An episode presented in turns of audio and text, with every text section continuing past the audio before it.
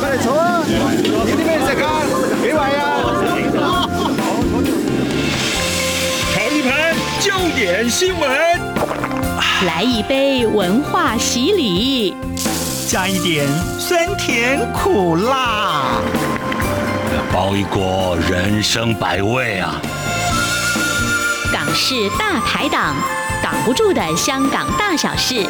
黄美明制作主持，每周五下午三点、晚上十点准时上菜。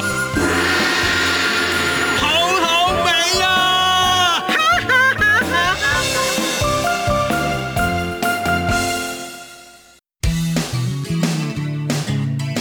财经风向球，这里是中央广播电台台湾之音。听众朋友，欢迎您收听每周五播出的《港式大排档》节目，我是主持人美玲。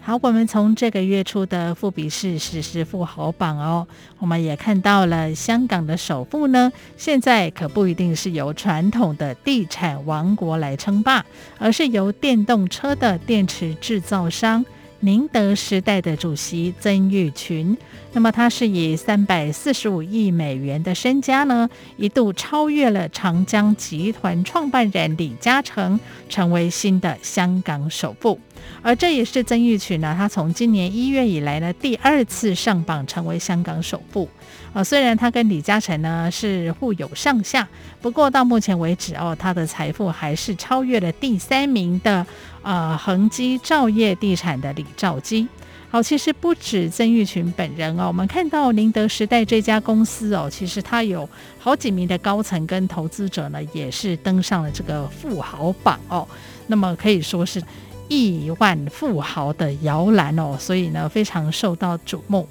好，那么其实呢，今年才五十三岁的曾毓群，他是出生在福建宁德的一个普通家庭，那么是毕业于上海交通大学的船舶工程系，也是中国中科院物理研究所的博士。那么他在一九九九年的时候呢，就出任了新能源科技有限公司的总裁兼 CEO。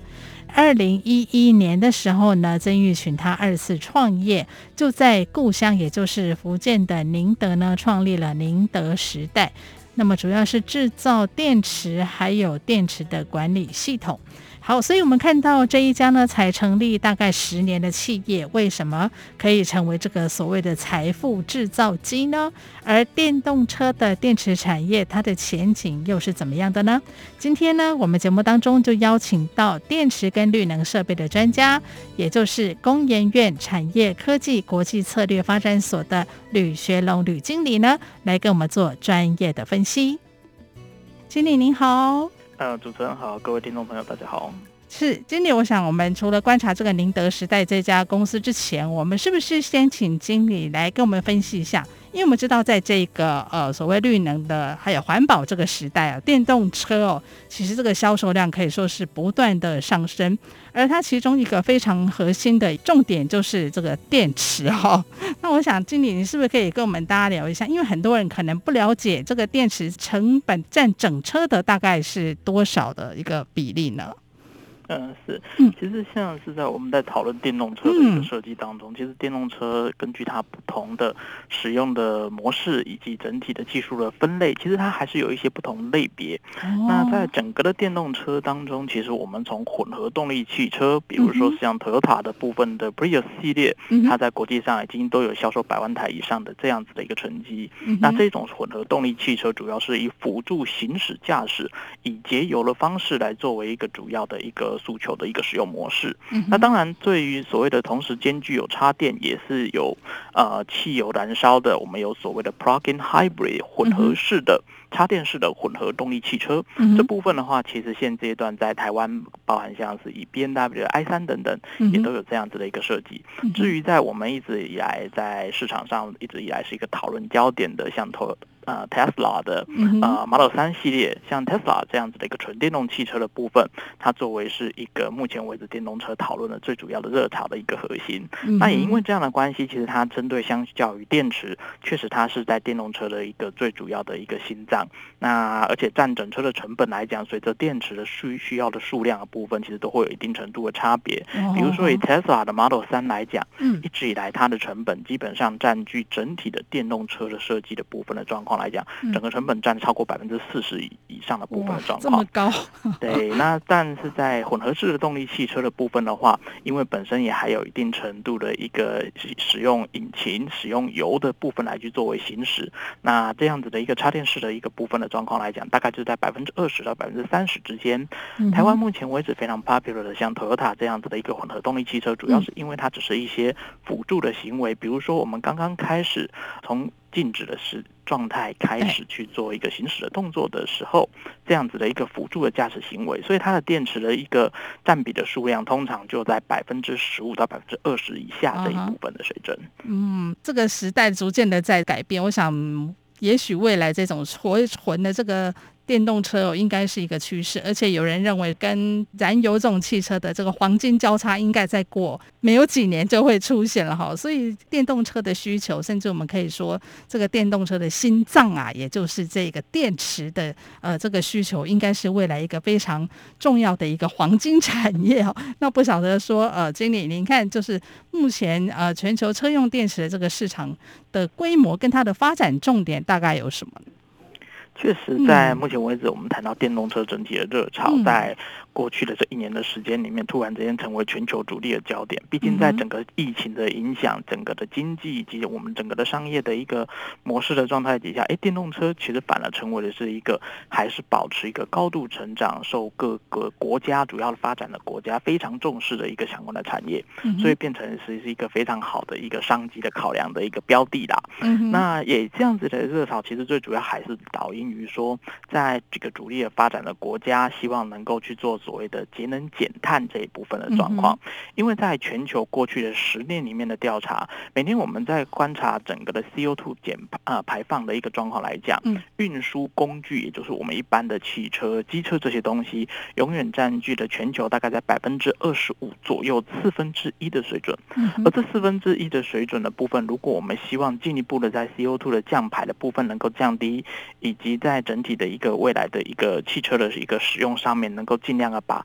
呃，即便是使用汽油或燃油，使用的效率能够提升的部分的状况底下，这两个标的其实都是电动车目前为止最主要的呃支持这个市场继续成长的主因，而且在未来的时间点，包含像欧洲在去年的一个一月一号开始。呃，可以又导入了新一代更严苛的一个 CO2 以及像是汽油这一部分燃烧效率的一个更严苛的标准，其实也快速的刺激出来像欧洲这一部分的电动车的兴起。那尤其在长中长期，如果观察到几个主要发展国家，比如说像是比较大的一些人口的国家，像欧洲、美国跟中国大陆的状况来说，只要是在接下来的一个呃未来的十到十五年这期间，二零三零是到二零四零年的时间，其实都有一系列的针对未来汽车 CO2 减排以及燃油效率呃这一部分提升的一个要求。所以，其实，在长期而言，呃，我们也是非常看好，在这个市场上面将会持续的开始去跟现在的使用的我们一般的传统的燃油的汽机车的部分进一步去做一些替代，跟整体的更多的一个选择。呃，观察几个主要的国际的一个市场跟整体的一个销售来讲，全球一年将近九千万辆的一般的乘用车这一部分的状况，这个市场的规模来说，其实，在电动车去年虽然在全球的部分的销售超过五百万辆，那这边并不加计像刚刚 Toyota 这种混合动力汽车，它一年就有将近将近要超过两百万辆的销售。即便在插电式以及像纯电动车，我们在讨论的这种像 Tesla 这样的车辆，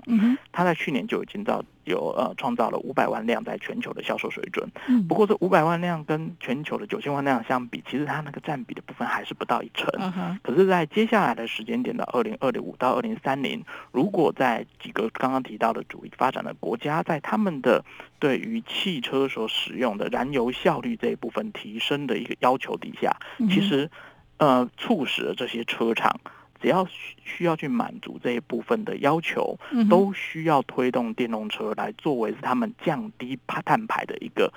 提升汽油燃油效率这边最主要的武器，所以在这一部分的状况，你会听到有非常多的电动车的车厂，他们去做所谓的一个未来准备要开始全面导入电动车车型，放弃生产汽油呃车辆。那在整个的市场规模的部分的话，预计在二零三零年的时间点的时候，基本上是有机会突破到百分之二十的水准，也就是到时候全球这里超过将近将近到两千万辆这一部分的一个销售数字。嗯，那也会作为是一个电池的部分最主要的需求的规模的市场。对，有人说啊，这个电池是电动车的心脏嘛，那这个心脏的需求的量一定也会成长。那我想，最近这个大概全球的车厂都面临了一个晶片荒之后，哈，那电动车厂应该也都注意到了。像刚经理也提到这个电池的重要性。车用这个动力电池的供应链是不是几乎都集中在中国比较多呢？那这个主要的供应商除了宁德时代，刚刚我们一开始提到了，还有大概世界上还有哪一些主要的呃厂商呢？呃，确实，在宁德时代在过去的一个几年的时间点，啊、呃，因为在着重在中国大陆的一个电动车市场的发展的关系，其实它成为了全球最主要的电动车的动力电池出货数量的领导的最最最多的厂商。嗯那但是除了它之外，其实包含日本或韩国的业者，以及包含像中国大陆其他的业者，也都有投入电池芯这一部分的生产供应。那除了大家耳熟能详的宁德时代之外，其实另外一个可敬的对手，一直以来。就是韩国的 LG 化学，LG 化学这一部分的一个电池的部分，除了在原先的小型的电池，包含像我们所使用的平板电脑、笔记型电脑、手机等等，一直以来是我们现在使用上面的而言，看到非常常、非常常见的一个供应商之外，其实在动力电池的部分。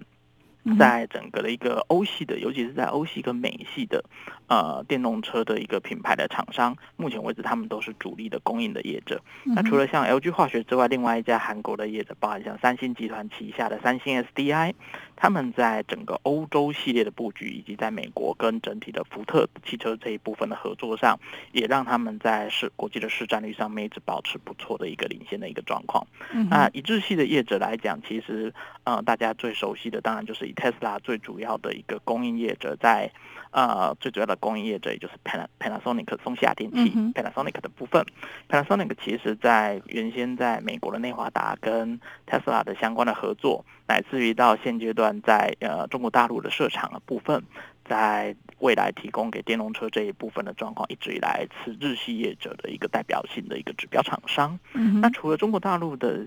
业者除了 CATL 之外，除了宁德时代之外，其实比亚迪一直以来他们是长久在电动车以及电池的部分长期投入的业者。那他们的电动车业务范围也扩及到了包含像是电动公车，以及像是甚至是一些工业用的机具的这一部分的使用。那所对对应的电池也都是由他们比亚迪集团自己去做电池的业务的出发的一个。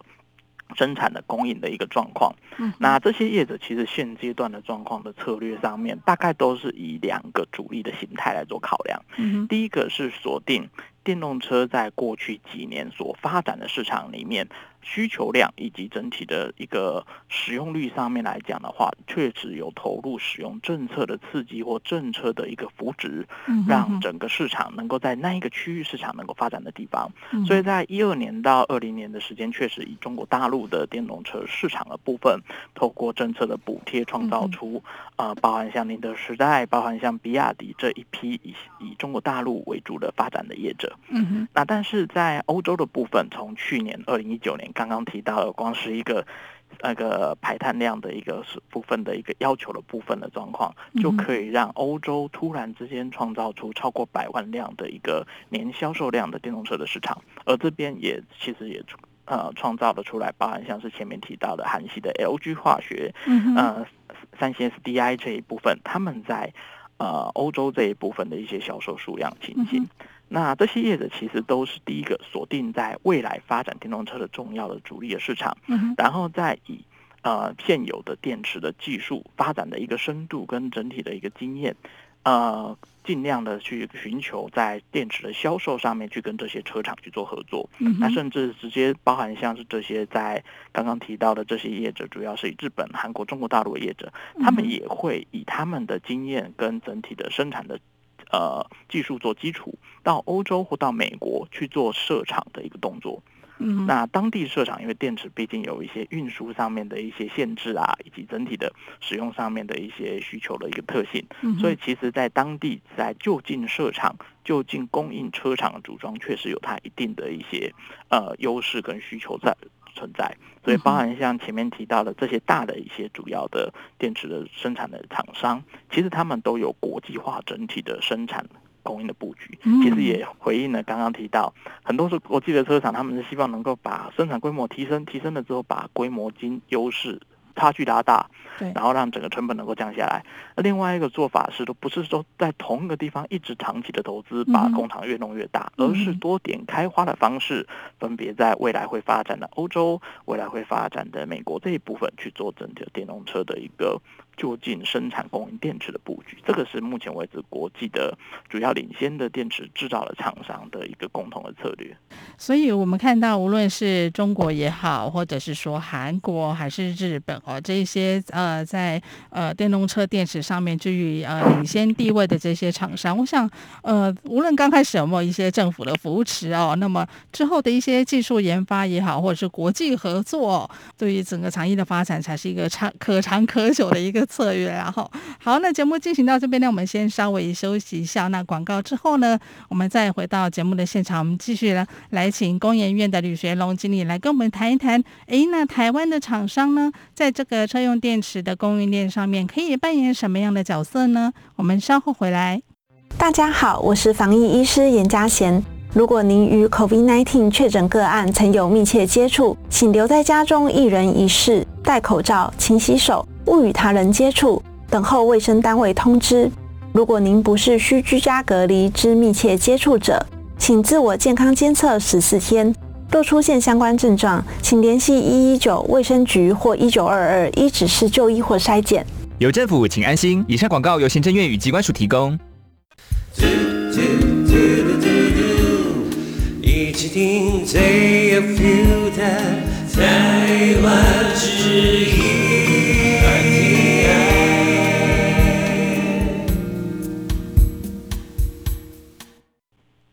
朋友们，欢迎回到我们的节目现场。我们今天节目当中呢，邀请到的是工研院产科所的吕学龙吕经理哦，来跟我们聊一聊。哎，从这个香港首富换人啊，我们来看一下这个车用电池产业哦，现在在整个世界上面的一个发展趋势。当然，我们现在这个阶段，我们也要来谈一谈我们台湾的厂商呢，在这个电池供应链上面，我们可以扮演什么样的要角呢？好，经理你好，你好，今天有没有看到，其实台湾过去也可以说是一个电池大国哈，无论是这个电脑的电池，或者是其他的一些相关的呃产品也好哦。那现在在车用电池供应链上面，有没有一些我们可以着力的一些地方呢？嗯，确实，在台湾的电池的整体的产业链上面来讲的话，其实我们的厂有一部分的厂商都有在投入电池这一部分的产业去发展跟努力。嗯，那当然，在目前在全球的动力电池的供应链上面，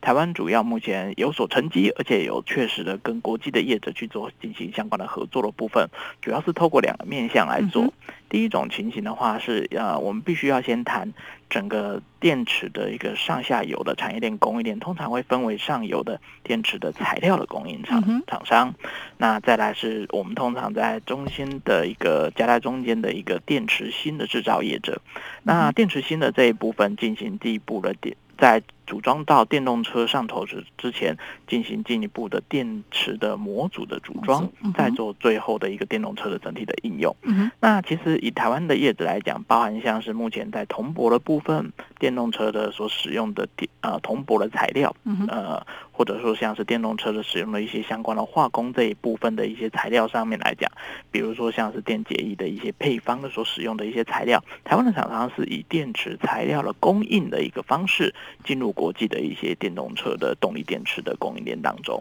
那目前为止，在主要影响的部分，在铜箔的部分的铜箔材料，在负极材料的部分，其实台湾的业者都有一系列的一些投入的行为。那在这边，其实前两个这样这两个材料，其实在国际市场上面的一个能见度跟整体的一个曝光度的部分的状况，也都属于国际上都是已经算是有一定的名气的一个部分的投入。嗯哼，在其他的材料的部分的话，比如说像是台湾的磷酸锂铁的一个材料，以及像是在一些隔离膜这一部分，嗯哼，国内的业者其实也有少量去供应给这些前面提到的日本、韩国的以及中国大陆的一个动力电池的业者进行电动车电池。的一个相关的生产或设计，这是第一个台湾厂商目前为止有成功做出来一个相关的实际经验，而且已经成功的切入的一种做法。嗯哼。那在呃另外一个层面来讲的话，主要是台湾的业者，呃，主要跟国际的这些车厂进行相关的合作，在包含像是一些整个电动车的设计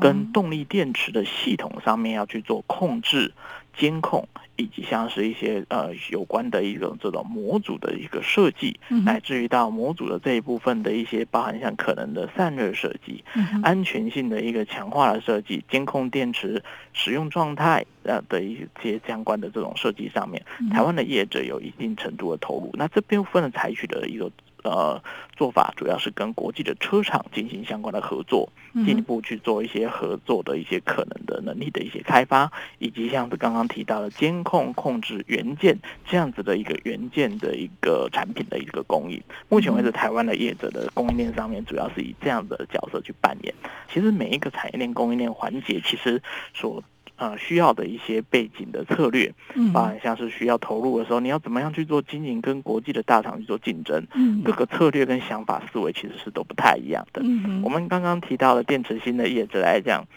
包含像是宁德时代以及刚刚提到的日本、韩国、中国大陆这些业者，嗯，其实在过去十年里面，已经都累积几乎都是几十亿美金的一个单一家厂商，可能都是几几十亿美金的一个。生产工厂扩大规模的一个投资，哇，好惊人！这个 这个其实是一个，我必须说，其实算是一个也算很烧钱的一个行业。嗯，那在呃上游的一些电池的材料的部分，因为牵涉到很多都使用金属这一部分的一些内容，所以除了业呃台湾投入的业者来讲的话，在我们供应电池的一些相关的化合物原材料给。这些电池材料厂商的时候，我们除了要对这个金属的化合物产品的纯度，以及未来的一个化学的一个整体的一个产品的掌握程度要很够高之外，其实我们还要把握另外一件事情是，台湾的业者其实过往一直都把过呃这些国际的金属这一部分，尤其是在电池的时候常常使用的电池金属，比如说以镍金属、嗯、鈷金属这一部分，这几个金属其实它的一个。呃，对于电池的性能以及使用量都非常大的一个状况底下的时候，如何确保它未来的供应会是一个过去未来十年里面一直以来持续的话题？台湾的业者在做呃 support 这些国际的大厂来做电池的材料的生产的时候，其实我们也是抱持了这种做法。除了我们把技术做好之外，其实还要保证这些上游最关键的金属部分，我们我们能够稳定的去取得。然后能够完整的、完整的供应给日本或韩国的电池材料厂商，进行他们的电池材料生产。嗯、所以目前台湾的动力电池的供应链的部分，这两个环节的切入的状况，在国际上都有一定程度的一个投入的情况。嗯，好。虽然我们在这整个电池供应链上面啊，台厂哦是绝对不会去缺席的，而且也受到蛮多的关注，也有很多国际合作。不过我们也看到有一些厂商，其实对于呃直接切入这个电池市场也是蛮跃跃欲试的哦。像我们有看到这个红海，他不就之前有说，哎，他想要发展那个固态电池的技术嘛？那好像我记得好像特斯拉也是嘛。台场的这个优势跟挑战有哪一些呢？如现在好像还是以锂电池为主要的一个最大宗嘛。是，呃，其实，在电动车的一个环节，基于它整个未来的市场规模一个快速的一个成长，而且再加上在未来十年，你很确定，其实它在未来一定会逐步的快速的继续成长下去，你几乎都可以确定是一个正向发展的时候，就会吸引很多的业者，包含台湾的业者，希望能够进入市场，起码 分一杯羹，或甚至是能够在里面呃取得一些更呃未来的一些商机嘛。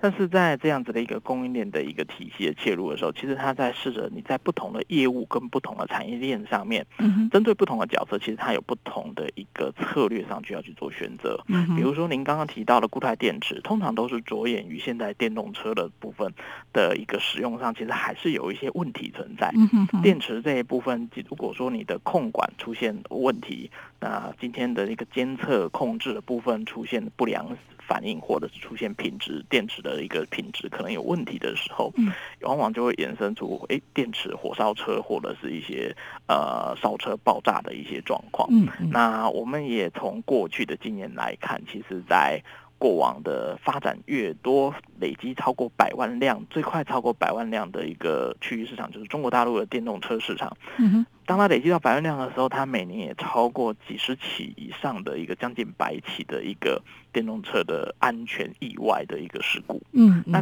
这个就着眼出来一个电动车乃至于它的动力电池的安全性提升，其实是一个整个产业的当务之急。固态电池是为了在这一部分的层面上面，试着解决安全性，让大家未来不需要再担心，我今天买这一辆车或使用这一辆车的时候，会有燃烧电池燃烧爆炸的状况，所衍生出来的一个呃。呃，技术那概念主要是因为现有的锂离子电池，它的液体的有机层有机，它算是属于有机溶剂，很容易燃烧爆炸。嗯，那也因为这样，我们都是希望经过一系列非常严格的品质管制技术的一些监管，来让它的电池能够保证六年到八年汽车的一个整个使用生命周期的使用。嗯哼，那在。呃，固态电池的部分的话，则是把整个电池的体系，无论从正极、负极的主要材料，全部都换成是固态。也是因为在这样的状况底下，其实它没有有机液体的成分在里头的时候，它要燃烧爆炸的危险性的部分，这一部分就可以大大降低，可以说几乎不会有燃烧爆炸的可能性，因为并没有什么没有什么东西可以让你烧。在这种情形底下的话，固态电池变成是全球的一个其实发展的。在过去可以说是二十年里面，一直以来是在讨论二次电池，无论是我们小型的手机、notebook 本来就在用电池，乃至于到动力电池的电动车，一直以来大家投入非常重要的下时代的下一个时代的一个电池技术。那呃，包含红海，包含像国国内的台湾的自己本身的新创的业者，辉能等等，又或者是像国际上的 QuantumScape，这个算是也是在国际上。电动车车厂大举投资，希望能够去创造出未来二零到未来的几年里面能够正式安装到电动车上面的固态电池的技术。嗯。那这样子的一个固态电池，当然它是有这样子的优势，可是它也有一系列的技术挑战。因为毕竟你从原先的有机溶剂，那整个的一个使用上面，能够让锂离子的一个使用，让它的电池的性能保持的非常好。今天你用一个固态的电池作为电解质的时候，其实它的性能基本上下降好几个数量级。嗯哼，那为了要保持。保持跟现在的电池的部分性能上面不要相差太多，但是希望能够让安全性大幅度的提升，就需要非常多的一些技术的改良。嗯，而且希望能够在整个的能量密度，我们电池当然希望说，在某些程度上希望说能够少呃越少越长时间让我不需要去做充电放重新充电，所以在这种底下希望能够它里面所的有的一个能量的密度能够越高越好。那在这样子的一个电池的技术里面的时候，如果我们今天使用越高高能量密度的一些相关的材料，当我们的车子从别人可能跑可以跑四百公里，我的车子比如 Tesla 往往就开始标榜六百公里、七百公里的一个续航力的时候，当然我的能量密度相对来讲比较高，可是高的能量密度往往其实也伴随着比较高的能量蕴藏在其中，往往在这一边的安全性上面就需要非常。呃，小心的去做监控跟监管，嗯哼，哼，因为它当它爆炸起来的时候，能量相对来讲 比较多啦，是，而且它成本也很高啊，现在对不对？对，这个成本也非常高，所以在这一部这部分的情形，当你要使用能量密度比较高的材料的时候，固态电池绝对是一个固态的电解质这种相对的技术，绝对会是一个大家希望能够进一步去搭配的技术。那当然，在执行的过程当中，我们刚刚提到的性能一下子你用固态的电池或电解质的部分，呃，跟现有我们在使用的电池一下子下降太多。我们可能认为不太好用，所以还是要进一步的希望能够让它性能牺牲的不要太多的状况底下，尽量让它安全性能够确实大幅度的提升，然后让整个设计尽快能够然后量产上到真正的电动车上面，让消费者能够安心的去做使用。其实这个是目前为止比较长期来说固态电池的一个发展上最主要的挑战。嗯。好，那我想呢，随着电动车全球销售量的逐渐提升哦，我们也看到了车用电池未来可能的发展方向。当然，它还有许多的问题呢，需要先克服。那么，我们今天呢，就从香港首富换人当呢这个角度来做出发哦，来观察未来动力电池产业的发展前景。那么，也非常的谢谢工研院的吕学龙经理呢，带来精辟专业的分析。谢谢经理。谢谢林总，谢谢主持人。